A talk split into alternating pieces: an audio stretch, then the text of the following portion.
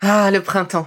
La saison, les fruits reviennent sur nos étals, un vrai bonheur. Et pour profiter de ces fruits toute l'année sans attendre, Materne a inventé les gourdes Pimpot en 1998. C'est fou, j'ai l'impression d'avoir toujours eu ces gourdes avec moi. Et pour profiter partout de ces gourdes fruitées, savoureuses, préférez la version sans sucre ajouté. Le format nomade en fait un compagnon incontournable du goûter de nos enfants, petits et grands. Plutôt indispensable d'ailleurs, quand l'on sait que d'après une enquête du Crédoc menée en 2019, 69% des jeunes de 3 à 17 ans ne consomment pas assez de fruits et légumes et ont en revanche un goûter bien trop sucré.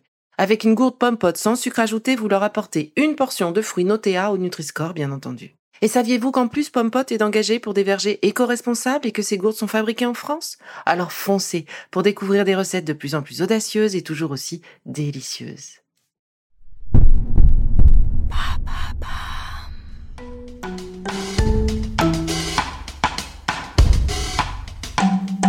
Bienvenue dans Villa Uli. Bonjour, en cette saison éveil d'essence, j'ai le plaisir aujourd'hui de clôturer cette saison avec le docteur Carole Minker et son ouvrage Les 200 plantes qui guérissent, soignez vos maux par les plantes aux éditions Larousse. Avec ce livre, cet ouvrage, ce guide pratique, eh bien, c'est près de 220 symptômes et de plantes que vous allez pouvoir étudier pour vous sentir mieux. Le docteur Carole Minker est pharmacienne. Elle a étudié les usages des plantes médicinales par les différents peuples du monde entier. Et dans cette nouvelle édition de ce dictionnaire, on va dire, elle fait la synthèse des données de la médecine occidentale et des savoirs traditionnels. Typiquement, est-ce que vous saviez que le millepertuis et le safran aident à soigner la dépression, que le gingembre agit contre les nausées et que le romarin est antiseptique? Bref, un vrai voyage au cœur des plantes avec Carole Minker, qui est effectivement praticienne de médecine douce, en plus d'être pharmacienne.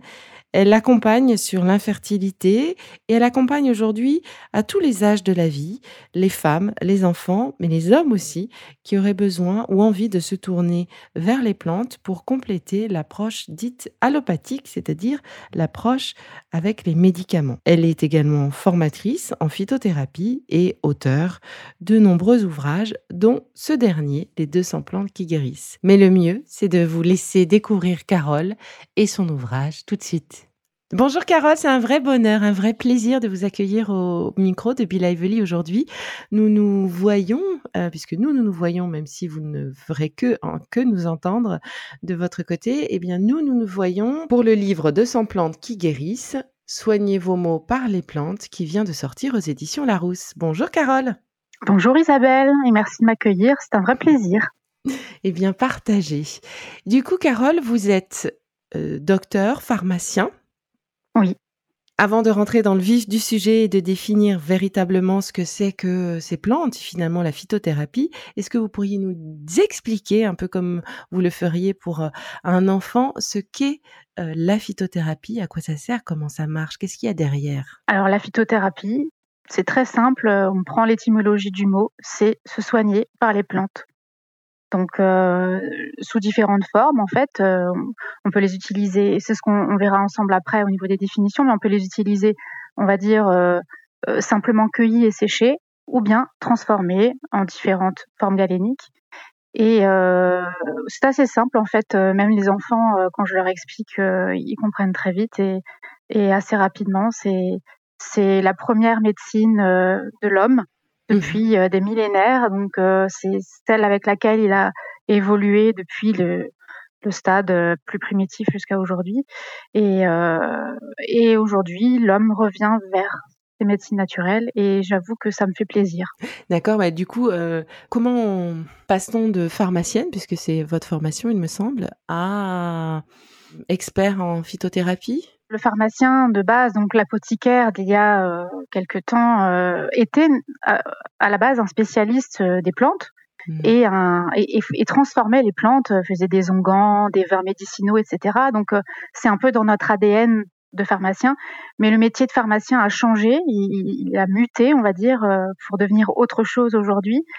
Et peut-être trop éloigné de, ce milieu-là pour moi en tout cas. Donc moi je m'y retrouvais plus trop et j'ai décidé de suivre ma passion en dehors de, ce milieu, du milieu traditionnel on va dire. En fait j'ai vraiment découvert un nouveau monde au milieu de mes études de pharmacie quand j'ai commencé les cours de pharmacognosie.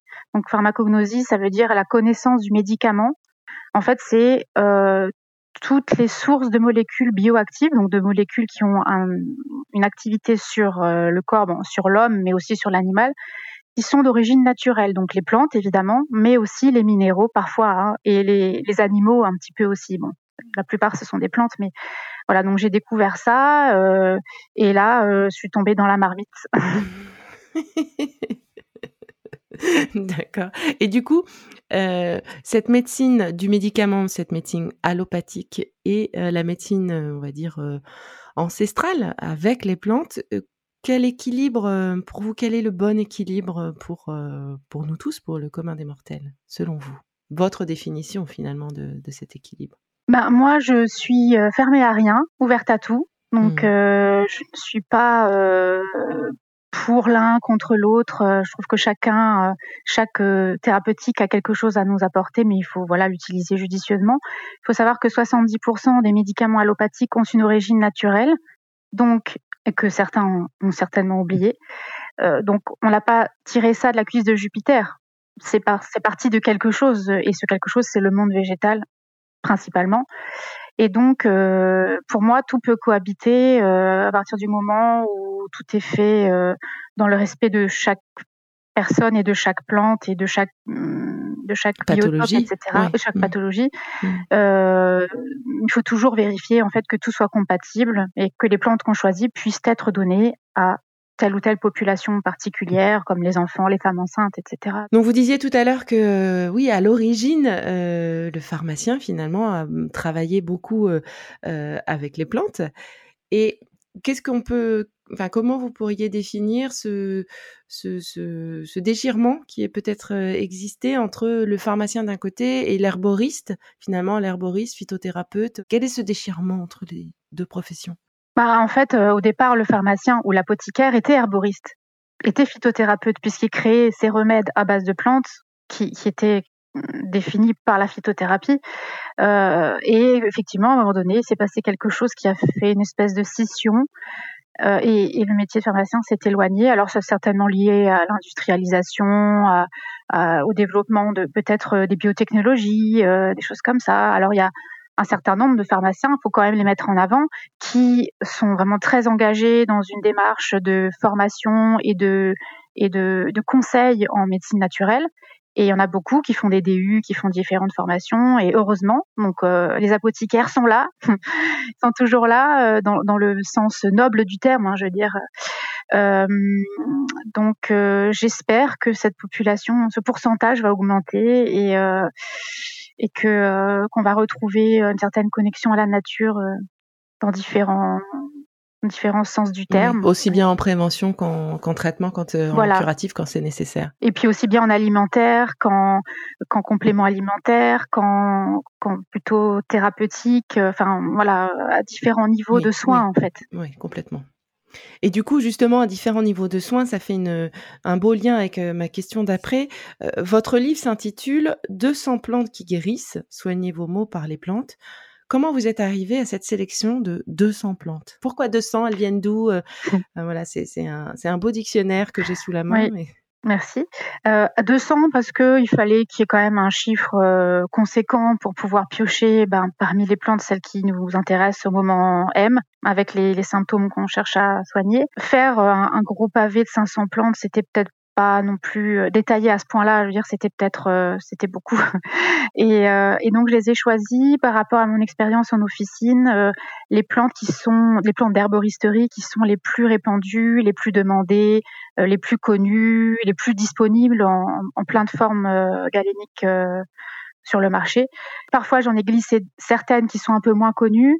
Et puis sinon, on a les grandes classiques dedans. Et alors le, point intéressant de ce livre, c'est que à chaque fois, on a fait un focus sur l'état de la recherche sur les plantes.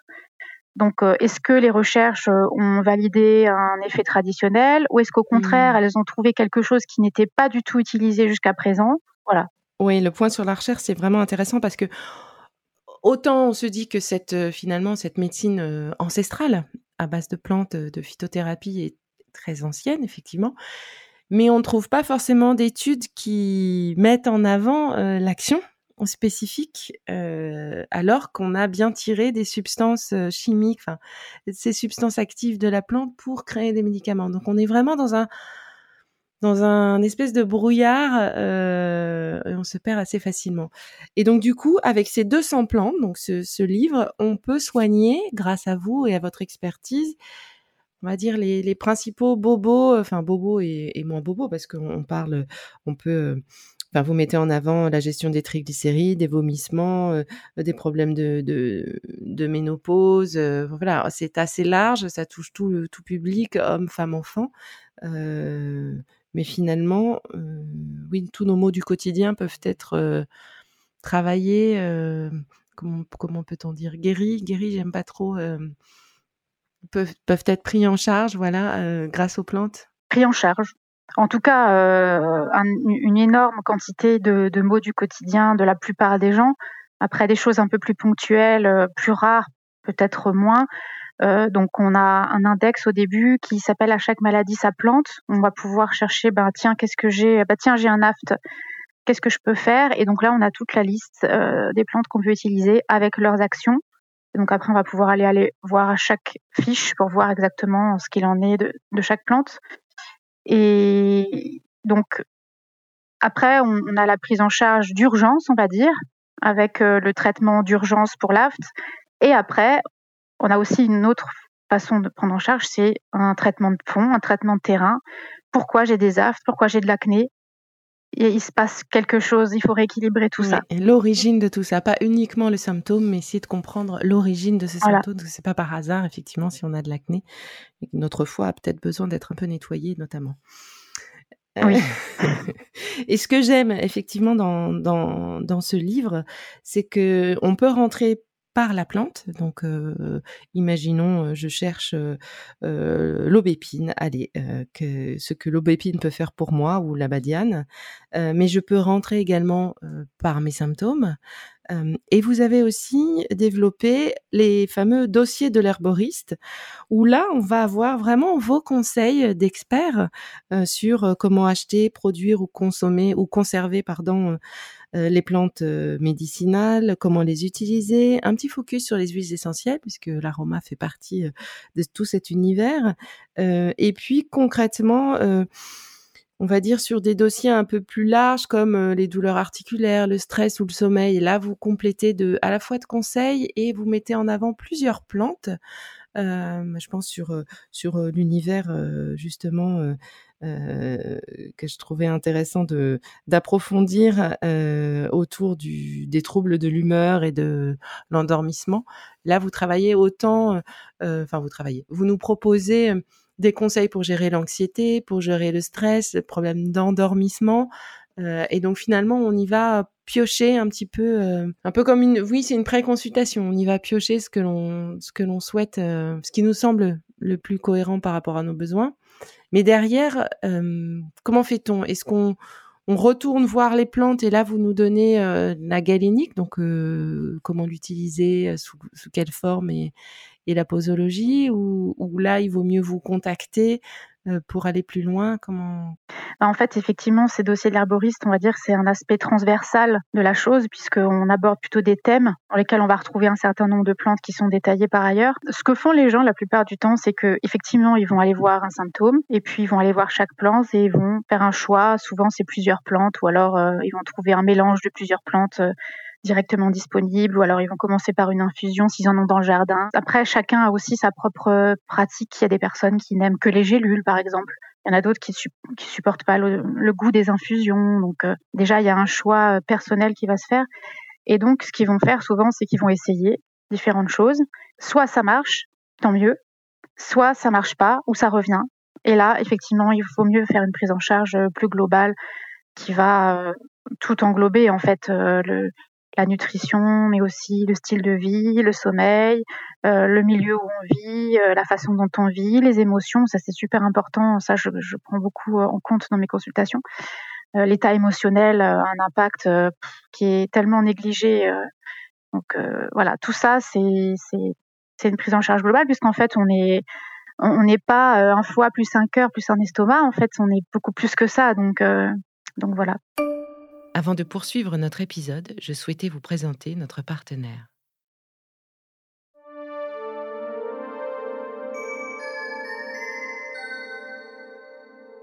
Et du coup, ce livre de 100 plantes qui guérissent, c'est une nouvelle édition. Elle est enrichie de, de quoi cette nouvelle édition? Plus de plantes, une autre façon de présenter les choses? Pour ceux qui qui vous ont, qui vous connaissez déjà. Euh, voilà, quel est l'intérêt peut-être de passer à cette version? Alors, il n'y a pas plus de plantes, c'est les mêmes plantes. Euh, le premier intérêt, c'est euh, le, glossaire des mots au début on va pouvoir chercher, bah tiens, j'ai euh, des mots MAUX. Je suis allaitement, voilà MAUX. Euh, voilà, je suis en train d'allaiter. Bah, qu'est-ce que je, qu'est-ce que ça pourrait, qu'est-ce que les plantes pourraient faire pour moi? Donc on va aller voir dans allaitement par exemple. Ça c'était pas dans la dans l'édition précédente et ça a été demandé et c'est vrai que c'est très pratique. ensuite, on a un classement par nom français et non plus par nom latin. Oui, bien sûr que le nom latin, c'est la norme officielle, on va dire, mais pour le commun des mortels, c'est plus compliqué. Voilà, donc on a, on a ça, donc ça, ça simplifie la vie. Et puis, effectivement, il y a eu quelques mises à jour dans, dans les fiches, euh, principalement des ajouts, en fait, des, des, des, phrases qui ont complété euh, les, les, fiches déjà présentes. Euh, peut-être l'état de la recherche, j'imagine. L'état de la recherche, par-ci, par-là certaines précautions d'emploi. Hein. Je sais qu'il y a certaines fiches où les précautions d'emploi ont été bien, bien rallongées et ils sont maintenant bien complètes. Voilà. Oui, vous faites bien de le dire parce que euh, on a tendance à penser que la plante étant naturelle, c'est étant une plante qu'on a achetée chez un arboriste ou que l'on a fait euh, pousser dans notre jardin, on risque rien. Bah, euh, j'ai tendance à dire, j'ai tendance à dire, toutes les plantes sont comestibles. toutes les plantes peuvent être utilisées en phytothérapie, parfois une seule fois. voilà. Donc euh, oui, c'est pas parce qu'on a une, c'est pas parce qu'on a une magnifique digitale dans le jardin qu'on va pouvoir se faire des infusions. Donc euh, donc voilà, déjà le premier point, c'est identifier la plante, être sûr d'avoir identifié la plante. Si c'est nous qui l'avons plantée, bah là, a priori, c'est bon. Mais si ce sont des plantes sauvages, identifier la plante, c'est pas toujours facile. Hein. Il y a certains genres botaniques qui sont assez compliqués. Mmh. Certaines familles aussi, notamment les apiacées, donc la famille de la carotte et de la grande ciguë. voilà. Euh, et après, tout est une question de, dose toujours. Hein. C'est la dose qui fait le poison aussi. Donc, euh, donc euh, il faut se renseigner sur la plante et bien suivre les recommandations qu'elles ont été. Soit elles sont notées sur la boîte si on achète une boîte en pharmacie, soit c'est l'herboriste chez qui on va qui nous a donné les conseils. Donc toujours bien suivre les conseils et, si ça fonctionne pas ou pas suffisamment, ne pas forcément doubler la dose, mais peut-être voir si on peut pas compléter avec autre chose, euh, si on peut pas faire des séquences, un traitement séquentiel. Enfin, voilà, peut-être trouver une autre solution. Avec les plantes, en fait, il y a tellement de solutions et la micronutrition et l'aroma, etc., que on peut toujours trouver une solution. D'accord. Et moi, j'avais entendu dire que, ou, j'ai une croyance, on va dire plutôt ça comme ça, euh, que euh, les plantes sont plus efficaces quand elles sont infusées, mais au sens véritable de l'infusion, c'est-à-dire euh, on, on, a laissé bouillir la plante dans l'eau, puis laissé reposer, et puis on boit donc ce bouillon qu'on a filtré. Est-ce que c'est juste ça euh, Enfin, est-ce que c'est juste d'une part, euh, ou est-ce que cela dépend euh, des plantes, ou peut-être c'est complètement faux ce que je raconte En fait, ça dépend des plantes et ça dépend de l'organe de la plante et ça dépend des molécules actives qu'on souhaite extraire. Donc, pour ça, il faut, il faut aller voir. Enfin, il faut avoir des petites notions des molécules actives qu'on recherche et de leur solubilité. Est-ce qu'elles sont solubles dans l'eau? Est-ce qu'elles sont solubles dans l'alcool? Euh, ou dans d'autres solvants qu'on va peut-être pas utiliser nous en usage domestique, on va dire. Je pense par exemple à l'acétone. Parfois, en extrait, on fait des extraits d'acétonique de certaines plantes. Bah ça, chez vous, vous n'allez pas le faire parce que vous n'avez pas, le, pas le matériel pour évaporer l'acétone. Mais euh, en labo, c'est ce qu'on peut faire. Donc euh, donc tout dépend en fait de, de la plante. Donc par exemple des feuilles, c'est souvent alors des feuilles pas trop coriaces comme la menthe par exemple. En infusion, souvent, ça suffit. Donc l'infusion, c'est mettre la plante dans l'eau frémissante, mais en dehors du feu. Donc l'eau ne chauffe plus. Souvent, il faut fermer aussi pour éviter que les huiles essentielles s'échappent avec la vapeur. Euh, après, on peut faire euh, avec les feuilles plus dures, avec les écorces, les racines, les graines, plutôt des décoctions. Donc là, on va faire bouillir la plante dans l'eau euh, pendant un certain temps, à couvert aussi si possible. Après, on peut faire des macérations à froid ou à chaud. Donc euh, souvent on fait les deux. Donc on fait une première macération dans l'eau chaude et on laisse toute la nuit par exemple pour faire une macération, finir par une macération dans l'eau froide. Et, voilà, et tout dépendra des, principes actifs. Certains ne seront pas extraits par la tisane, mais ou par l'infusion ou la décoction. Mais c'est vrai que et ça, je dis souvent dans les ateliers d'aromathérapie que j'organise, euh, l'aromathérapie, c'est génial, hein, moi j'adore, mais c'est le bazooka. Et souvent, on n'a pas besoin d'en arriver au bazooka pour tuer la mouche, mais euh, on peut arriver à nos fins avec une entre guillemets simple euh, tisane de grand-mère. Donc euh, voilà, tout dépendra du contexte, de la plante, de ce qu'on a déjà essayé avant, depuis combien de temps ça dure. Donc tout est une question de finalement de justesse et d'équilibre. si on souhaite aller plus loin que ce toutes les infos que vous nous donnez déjà euh, dans votre livre. On a la possibilité de vous contacter euh, sur votre site internet puisque vous vous recevez, enfin vous avez vos consultations euh, et donc on peut vous retrouver sur fertibébéconseil.com puisque comme je disais dans l'introduction, l'une des cordes de votre de votre arc tourne autour de la fertilité, de l'accompagnement de la fertilité pour les femmes, mais pas uniquement. On peut, j'imagine, donc vous contacter, prendre rendez-vous, pouvoir vous poser toutes les questions nécessaires Oui, oui, oui, j'accompagne. Euh, en fait, j'ai choisi de commencer euh, mes, entretiens euh, d'accompagnement sur l'infertilité pour des raisons personnelles, parce qu'on est nous-mêmes passés par là et que j'ai trouvé qu'on pouvait faire beaucoup de choses. Mais en fin de compte, je suis amenée maintenant à accompagner sur d'autres sujets comme la ménopause, j'accompagne beaucoup les enfants aussi. Les hommes aussi, bien sûr, sont les bienvenus. Euh, et donc j'accompagne, euh, donc je suis, euh, j'ai un bureau physique, mais j'accompagne énormément en visio. Avec le Covid, en plus, ça a vraiment euh, démocratisé la chose. Donc euh, donc j'accompagne, euh, j'accompagne en visio. En fait, mon avantage, c'est que on prend du temps pour parler. Donc c'est comme c'est comme si on allait à la pharmacie. Sauf que bah, moi, j'ai certains outils que j'ai développés peut-être euh, plus que ce qu'on peut le faire en officine puisque on n'a pas le temps. Euh, on a donc on prend le temps de parler, on prend le temps de discuter et il y a personne. Ça va vous paraître bizarre, mais il y a personne qui écoute derrière. Je dis ça parce que à la pharmacie, les gens en fait, ils écoutent tout ce que les autres disent. Donc quand vous parlez de votre petite euh, intimité, euh, voilà, vous n'avez pas envie forcément de dire certaines choses. Et là, en fait, on est juste nous et on peut tout se dire et même ça paraît bizarre parce que j'ai quelqu'un ce matin qui, me parlait de symptômes qu'elle trouvait bizarres. Alors, ce sont ces symptômes, ce sont ses ressentis. Elle me disait que quand elle en parlait au médecin, euh, le médecin la regardait avec des grands yeux et lui disait, mais je peux, euh, limite, euh, c'est dans votre imagination. Moi, je peux rien faire pour vous. Alors que, en fait, si on creuse un peu, on a toujours quelque chose qu'on peut faire. Donc là, on prend le temps et on, déblaye tout et, et on peut tout se dire. Voilà. Et ça, c'est important. Ah oui. Et merci beaucoup pour ça. Merci de, de nous accompagner. Merci déjà de d'avoir amorcé cet accompagnement avec euh, cette nouvelle édition aux éditions Larousse des 200 plantes qui guérissent. Soignez vos mots par les plantes, par le docteur Carole Minker. Merci énormément, Carole, pour ce moment que vous nous avez accordé. Donc, on vous retrouve dans le livre, on vous retrouve sur le site internet fertibébéconseil.com. Vous êtes actuellement, enfin, vous, vous habitez en Belgique. Donc, euh, ben, pour nos amis belges, ce sera peut-être plus facile euh, s'ils habitent à côté de chez vous. Euh, et pour tous les autres, effectivement, la visio fera tout à fait l'affaire. Un grand merci à vous et ben qui sait, peut-être à très bientôt. Merci Isabelle, à bientôt. Si ce que je fais vous plaît, continuez de le noter et abonnez-vous pour ne louper aucun de mes futurs épisodes. Vous pouvez aussi me retrouver sur mon compte Instagram at Life.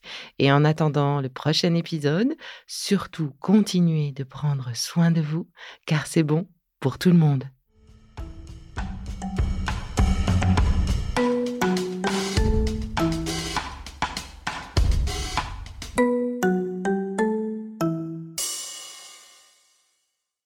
Le contenu que vous venez d'écouter n'est pas un dispositif médical et ne peut se substituer à l'avis d'un professionnel de santé basé sur votre situation personnelle. En cas de doute, consultez votre médecin.